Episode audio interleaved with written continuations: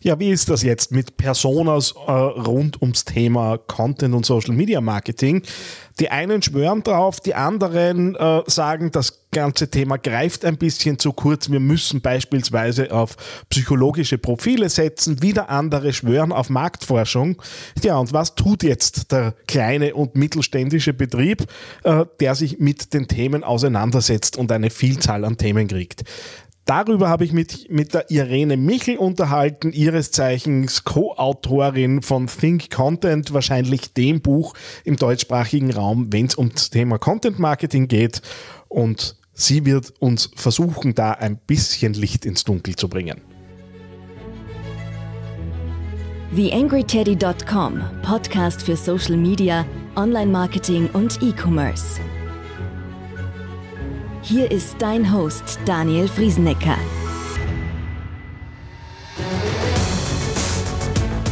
Hallo und Servus zu dieser Ausgabe des Digital Success Podcasts von TheAngryTeddy.com.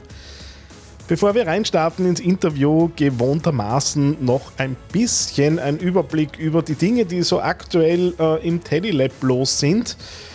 Insbesondere das Thema Podcast Marketing und Authentizität haben mich ja in den letzten Monaten äh, ja ziemlich gefordert und mittlerweile ist es ja auch der, auf der Startseite von theangryteddy.com nicht mehr zu übersehen, was denn äh, so ja, die, der treibende Wert hinter theangryteddy.com ist.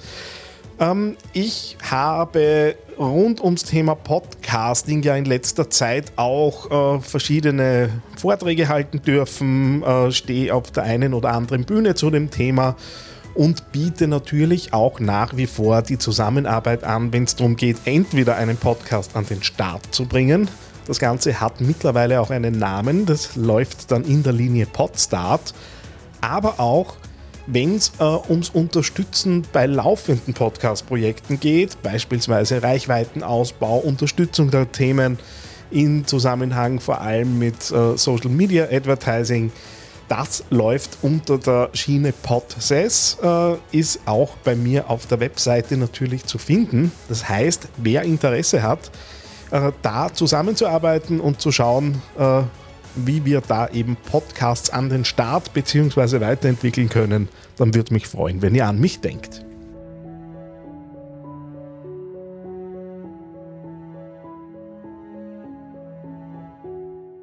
YangryTeddy.com Social Media Podcast. Hallo Irene, schön, dass du da bist. Hallo, schön wieder hier zu sein. Nachdem es das letzte Mal zu zweit war, äh, heute solo bei mir im Podcast. Und wir haben uns ein Thema ausgesucht, ein bisschen geredet drüber, was, was, was könnten wir denn Interessantes miteinander sprechen.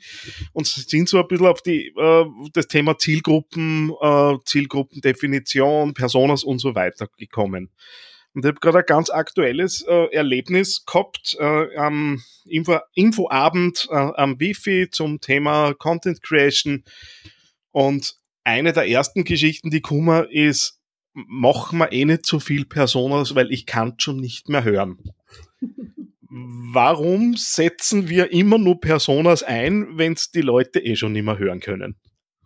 Ich hatte auch letztens eine Diskussion darüber auf, äh, auf LinkedIn mit, mit dem Paul. Es gibt anscheinend so eine gespaltene Gesellschaft, die einer sagen, ja, Persona unbedingt und die anderen, nein, funktioniert nicht. Und ich glaube, dass die Krux an der Sache ist, dass äh, viele glauben, Persona ist so einfach zu erstellen. Man nimmt sich ein Template her, füllt aus, Name, Hobbys, ja, aber vergisst eigentlich die wichtigen Sachen, die man eigentlich braucht, um dann mit der Person arbeiten zu können. Und das sind die mhm. Pain Points, das sind die Ziele. Ähm, also alles, worauf man dann sagt, okay, die Information brauche ich, um dann weiterarbeiten zu können. Wenn ich halt weiß, das ist äh, leidenschaftlicher Gärtner, der Tom, 34 Jahre alt, dann kann ich damit nichts anfangen und es landet in der Schublade. Ja. Äh, jetzt eine, eine andere Sichtweise, die mir gerade neulich untergekommen ist. Ich kenne ihn nicht persönlich, äh, sondern kriege halt die Dinge mit. Der Matthias Niggehoff ist ja eh in der, in der Bubble breit bekannt mit den psychologischen äh, äh, Ansätzen, die er da fährt. Äh, auch an dieser Stelle eine Podcast-Empfehlung. Ich finde den Podcast recht gut. Ähm, und der äh, hat das auch neulich äh, so ein bisschen hingestellt, na ja, Personas kann man schon noch irgendwie machen, aber wir haben halt psychologisch gesehen überhaupt keinen Mehrwert. Er äh, redet vom Profiling und ich brauche ein, äh, ja, ein psychologisches Profil letztendlich. Mhm. Ähm, wie, wie bringt man das jetzt wirklich mit der mit dem Alltag von uns Online-Marketern zusammen, dass wir da jetzt wirklich einerseits ordentliche Zielgruppendefinitionen mit einer ordentlichen Methode und ich halte persönlich von äh, Personas sehr viel, äh, stresst das Thema auch äh, und halt auf der anderen Seite soll es Ergebnisse bringen, weil daran werden wir ja am Ende des Tages gemessen. Ja, also für mich ist vielleicht mal so ein bisschen die, die, die Definition von Persona. Ja, ich sage gerne, es ist die Vermenschlichung von Daten. Ja, das mhm. heißt, ich muss zuerst Recherche machen, ich muss meine Zielgruppe kennen, ich muss wissen, wie die ticken, was die machen. Das ist mir auch ein bisschen auch im Psychologischen, weil ich auch mit Typologien arbeite, sehr gerne bei der Personenerstellung. Ja, also es ist einerseits sammle ich Daten, die ich im Unternehmen finde, wie Website Analytics, Social Media Analytics, äh, Kundendaten und ähnliches und versuche sie so zu verdichten, um quasi eine Person daraus zu entwickeln, die stellvertretend für die Zielgruppe steht.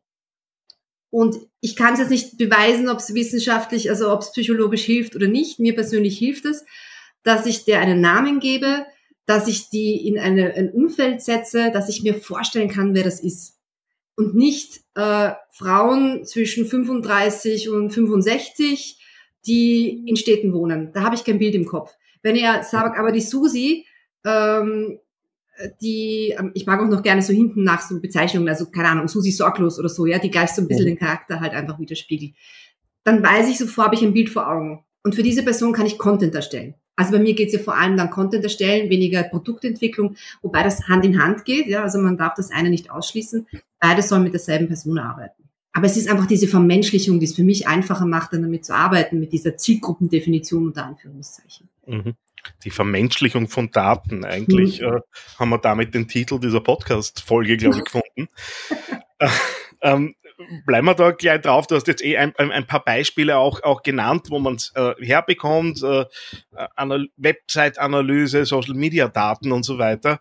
Ähm, wenn ich jetzt so ein Beispiel einfach auch, um es ein bisschen festzumachen, ich war jetzt gerade bei einem, einem Bauunternehmen, ähm, das das Thema Lehrlinge äh, und neue Mitarbeiter hat, wo wir auch mit Personas gearbeitet haben und wo ich es recht spannend gefunden habe, weil die dann tatsächlich zugegeben haben, wir haben keine Ahnung von der Lebensrealität von einem 16-Jährigen.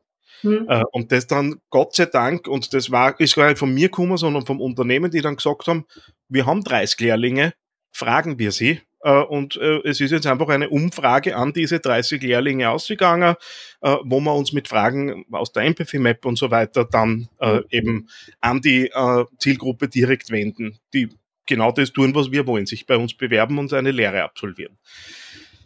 Ähm, jetzt habe ich diese Möglichkeit nicht immer. Also es ist tatsächlich mir das erste Mal passiert, dass das vom Unternehmen so vorgeschlagen wurde. Ähm, wo, wo kriege ich denn Daten her? Hast du ein paar Tipps, wo ich es vielleicht noch ein bisschen rausbekommen oder auf was ich bei den Social Media Website Analyse Daten genau schaue, um eben diese Daten dann zu vermenschlichen? Ähm, also wenn es relevant ist, dann kann ich mal schauen, wo kommen denn die Leute her, dass ich halt diese geografischen Daten mir halt einfach rausziehe. Ähm, also die erste Frage ist immer, was brauche ich denn für Informationen, um Content zu erstellen? Und ja. Mhm. auf, nach dem begebe ich mich dann auf die Suche. Ja, wenn es relevant ist, ob sie eher mobil sind oder nicht, das ist halt eben, wenn ich Content erstelle, schon, welcher Kanal, ähm, dann schaue ich mir das an. Auf Social Media schaue ich mir eben an, äh, welche Kanäle funktionieren denn. Äh, was ich aber gerne anmerken möchte, ist, alles, was ich an Daten schon habe, habe ich ja nur aufgrund des bisherigen Verhaltens. Mhm. Und wenn ich keine, und wenn ich quasi keine Alternative anbiete, dann haben sie ja auch nur diese Alter, also diese, diese, diese, also jetzt als Beispiel, damit es nicht so, so irgendwie abgehoben klingt. Äh, angenommen, ich habe einen grünen Button, ja, sie würden aber viel lieber auf einen gelben Button draufdrücken. Ja, es gibt aber gar keinen gelben. Ja, das werde ich nie herauskriegen, weil ich, außer ich mache ein AB-Testing, ja, auch das ist eine Möglichkeit, mehr über meine Zielgruppe, meine Persona zu lernen. Äh, dann kann ich immer nur im Verhalten ablesen, ja, sie klicken eh auf den grünen Button. Ich bin ja ein Fan von Interviews. Das heißt, mhm. wirklich mit den Leuten sprechen. Umfrage ist schon eine feine Sache, aber da frage ich ja wieder nur nach Dingen, die ich vermute und, und wie ich sie halt in Fragen formuliere. Wenn ich explorative Interviews mache, dann komme ich auf ganz andere Dinge drauf, auf die ich noch gar nicht nachgedacht habe. Und das ist so dann wirklich das Spannende. Und ich kann Daten im Unternehmen hernehmen als um Hypothesen aufzustellen und dann gehe ich in die Interviews, frage das nach und frage aber auch so offen, dass ich neue Dinge auch lernen kann. Da, da ist so wirklich dann, also generell in der Zielgruppenforschung dann das Spannende drinnen, ja. So, so dass man sich ein bisschen besser vorstellen kann, ähm, was, was wären das für, für Arten von Fragen? Oder hast du so ein, zwei Beispielfragen, hm die du da zum, abfragen würdest. Genau, also ich habe auch ein, ein, sehr gutes Erlebnis, kann ich gleich damit äh, mit erzählen. Äh, ich habe natürlich auch für meine eigene Zielgruppe ähm, Interviews geführt, für aktuell für meinen Workshop, wo wir halt eben Interviews, also der Workshop lernt man, wie man solche Interviews führt. Mhm. Und ich habe mit meinen ersten Teilnehmerinnen gesprochen und habe dann auch gefragt, okay, wie hast du denn deinen letzten Online-Workshop gefunden, den du gebucht hast? Ja, oder Online-Angebot. Ähm, und dann haben sie mir halt, das ist dann so die Mini-Customer Journey, haben sie mir das eben erzählt, ne, woher sie die Leute gekannt haben, warum sie dann gebucht haben, über welchen Kanal sie das gefunden haben und, und, und. Und das Spannende war ähm, in zwei Interviewsituationen. Die eine hat gesagt, LinkedIn ist nicht mein Kanal. Im Gespräch sind wir aber drauf gekommen, sie hat zwei Workshops oder zwei Online-Angebote gebucht, weil sie diese Leute über LinkedIn kannte. Okay. Ja? Deswegen auch so ein bisschen die Gefahr mit, mit Fragebögen. Ja, die Leute meinen es ja gut, aber wenn man dann nachfragt, dann kommt man drauf, warte mal, eigentlich stimmt das gar nicht, was ich, wovon ich ausgegangen bin. Und dann mhm. hat sie das andere runter, äh, in die andere Richtung auch wieder gefragt, wie hast du denn den letzten Online-Kurse gebucht? Äh, kam dann über YouTube, weil es ja ständig Werbeeinblendungen waren zu diesem Kurs. Und hat aber auch vorher felsenfest behauptet, mein wichtigster Kanal ist LinkedIn. Ja, Deswegen ganz wichtig zu hinterfragen, weil die Leute meinen es gar nicht böse, wenn sie quasi unter Anführungszeichen falsche Antworten geben, sondern ähm, das nehmen sie als wahr wahr und erst wenn man es hinterfragt, kommt man drauf, ah ja, warte, schau mal. Ja, und so habe ich dann halt eben gelernt, über welche Kanäle es zum Beispiel möglich ist, meinen Kunden anzubieten oder die Themen zu hinterfragen, worauf sie anspringen, worauf sie Wert legen bei eben ähm, den Kurs, den sie, also den anderen Kurs, den sie gekauft haben. Ja, was waren die Entscheidungskriterien? Das kann ich dann alles eben dann abfragen im Gespräch. Ja, also es ist eher ein Gespräch als jetzt ein ähm, Staccato-Fragebogen. Zack, zack, zack. Jetzt könnte ich mir vorstellen, wenn ich jetzt an viele meiner, meiner mittelständischen Kunden denke, wenn ich denen sage, äh, ihr müsst jetzt Interviews führen gehen, ähm, mhm dass äh, da ziemlich schnell das Argument kommt, na, dafür haben wir keine Zeit äh, und das können wir nicht und das muss alles viel schneller gehen. Ähm, kann ich auch zu einem gewissen Grad, ehrlich gesagt, auch nachvollziehen. Ähm, Gibt es darüber hinaus Methoden, die man gut anwenden kann, äh, auch erweiterte Methoden. Ich habe vorher die Empathy Maps äh, angesprochen, mhm. die, die ich persönlich gern, gern nutze, so als Erweiterung der, der Persona. Gibt's da was oder was nutzt du, wenn du dich diesen Dingen näherst? Also ähm, Variante eins ist, gerade mittelständische Unternehmen haben ja noch einen sehr engen Kundenkontakt. In jedem Gespräch einfach halt einmal so ein paar Fragen abklopfen. Ja, mhm. also man redet ja sowieso mit den Kunden, gerade die im Sales draußen oder die im Kundenservice. Die kennen ja die Fragen, die gestellt werden. Ähm, die können vielleicht mal, wenn man sagt, okay, wir haben da eine Theorie oder eine Hypothese, dass unsere Zielgruppe so und so tickt, baut doch mal diese Fragen so ein. Ja, dann ist es quasi en passant, ja, also nicht mit großartig mehr Zeitaufwand möglich. Ähm, andere Variante ist, man holt mal das ganze geballte Wissen aus dem Unternehmen. Das wäre jetzt wieder eine Zeitfrage und man sagt, okay, wir setzen uns zwei Stunden zusammen, machen gemeinsam einen Workshop, jeder erzählt die Sichtweise, die er von den Personen hat und sammelt das zusammen. Ähm, man kann, ja, also so, ich bin halt eben ein, ein, Fan eben von Austausch und drüber reden, weil man dann nochmal andere Blickwinkel bekommt. Aber es ist jetzt, um nochmal auf die Interviews zurückzukommen, es reichen ja schon drei aus, um festzustellen, wo sind dann die, die, die, die Muster, die Ähnlichkeiten. Wenn man fünf macht, ist es noch besser. Ja? Und man muss es ja auch nicht akribisch abtippen und alles, sondern man kann ja auch dann das auch schnell auswerten. Aber gar nicht mit den Leuten zu reden, halte ich halt für falsch. Und wenn man es zwischendurch einbauen kann, ist es super und im Unternehmen auch immer fragen, was wisst denn ihr, was habt ihr denn entdeckt und Daten zusammenzutragen. Ich stelle dir jetzt eine Frage, die mir tatsächlich vor kurzem gestellt wurde, mhm. äh, im ersten Moment einmal ziemlich geschluckt habe und äh, auch überlegen musste. Ähm, wir wissen ja alle, dieses ganze Cookie-Thema und Tracking äh, wird uns beschäftigen und wir, wir haben ungenauere Datenbasen, gerade was halt so äh, Funnel und Customer Journey und so weiter mhm. angeht, können wir die Leute einfach nicht mehr so gut ansprechen, äh, wie es noch gegangen ist vor einem Jahr. Und da ist tatsächlich die Frage gekommen, warum tue ich mir den ganzen äh, Blödsinn noch an, wenn ich sowieso wieder mit der Gießkanne drüber fahren muss in Zukunft, weil eben personalisierte Werbung viel ungenauer wird. Äh, mhm. Ist natürlich jetzt gerade in Richtung Social Media Ads äh, natürlich gemeint gewesen. Aber natürlich ist das im ersten Moment eine Sichtweise beim genauen Hinschauen, die, die ich verstehen kann, äh, dass man auf die Idee kommt. Was sagst du so, so jemandem? Es ist spannend, weil mich die Frage jetzt gar nicht schreckt, aber vielleicht ist es auch eben, weil ich eben überhaupt nichts mit Werbeschaltung zu tun habe, ja, und eben ganz wenig eben auch mit, mit, mit Cookies und dem, und dem, dem Tracking, sondern eben, ähm, die, also warum man es macht, ist ganz klar, ja, weil jedes Contentstück, was ich schreibe und besser die Emotionen meiner Zielgruppe trifft oder meiner Persona trifft, ja, umso besser kann ich sie abholen. Ja, da reden wir jetzt noch gar nicht von Ads schalten. Das ist einmal eben das Anti-Gießkannen-Prinzip, ja, sondern weil ich mich auf eine Person fokussiere, die ich vor Augen habe, ja, mhm. und für die schreibe ich. Und die fühlt sich dann auch angesprochen. Damit ist es wieder weg von, also dann ist es für mich keine Gießkanne. Mhm. Ähm, Tracking ja oder nein, kann ich auch quasi dadurch, dass ich mit den Leuten rede, brauche ich das Tracking auch nicht. ja, das, damit kann ich das umgehen. Äh, und wenn ich es wirklich auf eine größere Datenbasis legen möchte, dann ähm, gehe ich mit Umfragen dann eben raus, ja, dass ich zuerst Interviews führe und sage, okay, das will ich jetzt bestätigt haben von einer größeren Masse und frage das halt dann gezielt ab. Mhm. Ja, deswegen schreckt mich jetzt die Frage nicht so. Ähm, aber trotzdem, also Gießkanne, ja, das äh, sage ich nein, geht gar nicht. Aber eben je besser ich dieses Profil habe, und deswegen habe ich auch gegen das Wort Profiling, wie du vorher gesagt hast, ja, das ist es ja eigentlich, ja, du erstellst ja. eine, eine ähm, stellvertretende Person, die für deine Zielgruppe steht und je besser die eben erstellt ist, und deswegen arbeite ich auch ständig daran. Ja, Persona ist ja nicht, erstelle ich einmal und lasse sie liegen, sondern ich muss sie immer verifizieren, ergänzen. Ähm, dann ist es auch kein Gießkanne, sondern es ist eine sehr gezielte Kommunikation. Jetzt habe ich ja üblicherweise nicht eine Persona dann zum Schluss, äh, mhm. sondern drei, fünf, sieben, je nachdem, was halt äh, zweckmäßig ist. Mhm. Muss ich das dann in Zukunft dreimal, fünfmal, siebenmal, zehnmal Content machen, weil ich sollte ja für jede Persona dann individuell Content irgendwie schaffen. Das heißt, ich, ich, ich multipliziere ja meinen Aufwand. Das ist die, glaube ich, die schwierigste Frage beim Persona erstellen, ist die Abgrenzung. Ähm, und äh, der, der Paul Lanzendorfer habe ich jetzt in seinem Buch gelesen, eine Begriffung, er nennt das dann Subpersona. Ja, ich habe es einfach nur als äh, Anhang zu Persona bis jetzt bezeichnet, aber Subpersona klingt natürlich viel besser. Mhm. Äh, das heißt, prinzipiell einmal schauen, dass man so wenig wie möglich mit, also so wenige Personas wie möglich hat, weil es eben sonst komplex wird.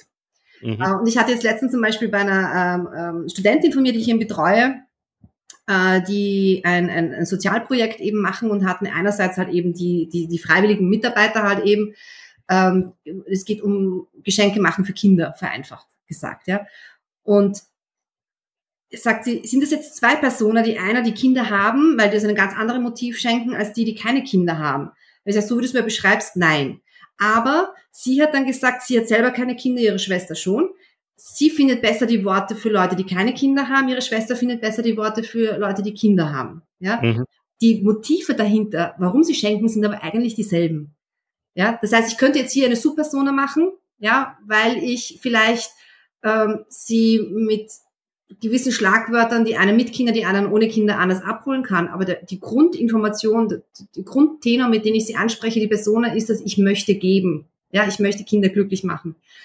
Ähm, und da arbeite ich eher mit, dass man sagt, okay, Hauptthema ist, wir unterstützen Kinder eben und, und äh, ermöglichen, machen, geben ihnen Freude und Glück und ähm, dann kann ich halt noch unterteilen, ja, okay, äh, die eine Anzeige zum Beispiel richte ich jetzt eher in die Richtung aus, weil es dann doch spezifischer geht bei den Anzeigen jetzt dann und hole den Trigger ab und bei den anderen, ja. Aber das ist genauso wie wenn ich jetzt unterscheiden würde zwischen welche, die in, in Linz wohnen oder welche, die in Wien wohnen, ja, dann werde ich wahrscheinlich auch halt Unterschiede machen. Aber es ist für mich keine eigene Persona in dem Sinn. Wo es notwendig ist, kann man ins Detail gehen, sonst würde ich es eher als eine Persona lassen so, so, ich weiß, die Abgrenzung ist schwierig und ja. äh, ich kenne das, kenn das aus, aber wo würdest du so die, die großen Eckpfeiler für jemanden, der da, damit noch nie gearbeitet hat, irgendwie einblocken, was sagst, okay, jetzt ist es wirklich eine eigenständige Persona, für ja. die wir auch eigenständig Content machen müssen äh, und wo ist halt dann der, die Grenze hin zur, bleiben wir beim Wort Subpersona? Ja, ähm, die eine große Abgrenzung sind für mich die Pain Points. Also, dass man halt eben die Problemstellungen, die sie versuchen zu lösen, ist eine Möglichkeit. Ähm, andere Variante ist, was jetzt bei meinen Leuten, mit denen ich zusammenarbeite, das sind meistens Kleinstunternehmen, nicht so das Thema ist, ist die Persönlichkeitsstruktur. Ja, das kann auch nochmal sein, dass halt die ähm, Harmoniebedürftigen ganz anders ticken als jetzt welche, die so auf Performer und, und wir müssen oder so. Ja. Mhm. Ähm, aber hauptsächlich gehe ich eigentlich immer, schaue ich zuerst die Unterscheidung nach den, nach den Pain Points und bilde dann vielleicht Subgruppen nach Harmoniebedürftigen und, und äh, Performer, die halt natürlich ganz andere Ansprache brauchen. Ja. Jetzt kann man von dir ja auch ein bisschen was lernen. Äh, und wie ich weiß, äh, ist der Oktober bei dir äh, wohl mit ein bisschen Arbeit gesegnet. Da geht dann Mitte Oktober was los. Erzähl, was, was erwartet die Leute ab 11.10.? Ich habe eine Challenge ins Leben gerufen, die eigentlich eine Auskoppelung ist von meinem Persona-Workshop. Mhm. Die erste Arbeitsaufgabe ist einmal herauszufinden, mit welcher Person, also mit welcher Zielgruppe ich in dem Workshop arbeiten möchte. Und das habe ich jetzt ausgekoppelt als Persona. Finde deine perfekte Zielgruppe. Ja, das ist die Challenge. Ist kostenlos, ist eine Vier-Tages-Challenge mit äh, E-Mail-Aufgabe am Nachmittag dann besprechen. Und wer dann Lust hat, sagen, okay, jetzt weiß ich, mit wem ich gerne zusammenarbeite, kann dann eben dann auch in den Workshop einsteigen und das spart sich schon mal die erste Aufgabe. Sozusagen. Das heißt, wo, wo muss ich hin, wenn ich da dabei sein mag? Ja, äh, also auf meine Webseite irenemichel.at und dann ist Schrägstrich ähm, hm, Challenge Zielgruppe. Ja, aber ich hoffe, wir geben es nochmal in die Show Notes. Das ist definitiv ja, Natürlich, Link. natürlich. Aber man findet es natürlich bei mir auf der Startseite auch. Also Irene Michel, Michel ohne e.at und dann äh, zur Challenge finde deine perfekte Zielgruppe. Das heißt, äh, dieser Podcast wird aller Voraussicht nach ja äh, rund um den 28. September, nagelt mich nicht auf den genauen Tag äh, fest, rausgehen. Das heißt, im Normalfall sollten die meisten, die das abonniert haben, vorher noch hören. Irene, vielen herzlichen Dank für den, die kompakte Zusammenfassung über das Thema. Und äh, würde mich freuen, dich bei nächster Gelegenheit wieder im Podcast zu haben. Ja, sehr gerne. Jetzt waren es eineinhalb Jahre, also wir können diesen Rhythmus gerne beibehalten. Lade auch deine Hörer und Hörerinnen, ja, weil ich ja weiß, also ich bin ja selber Hörerin von dir, ja, also wenn Leute ein bisschen so ticken wie ich, lade sie auch sehr gerne zu mir auf LinkedIn ein zum Austausch, wenn ihr auch so Socializer seid. Auch der Link ist natürlich in den Show Notes. Äh, das heißt, alles dann auf theangryteddy.com zu finden. Danke vielmals. Bis bald. Bis bald. Eine kleine Bitte habe ich noch an dich. Wie du dir vorstellen kannst, geht ja auch einiges an Zeit in die Erstellung des Podcasts hier auf theangryteddy.com. Wenn du diese Arbeit unterstützen möchtest, dann geh doch bitte auf iTunes und hinterlasse dort eine 5-Sterne-Bewertung oder eine Rezension. Das begünstigt die Sichtbarkeit dieses Podcasts in den Charts und sorgt dafür, dass weitere Hörer auf diesen Podcast aufmerksam werden. Würde mich sehr freuen, wenn du mich da ein bisschen unterstützen kannst und dir kurz ein paar Sekunden Zeit nimmst, um da die Bewertung zu hinterlassen. Vielen herzlichen Dank. TheAngryTeddy.com Podcast. Podcast. Nähere Informationen auf TheAngryTeddy.com oder auf Facebook.com slash TheAngryTeddy.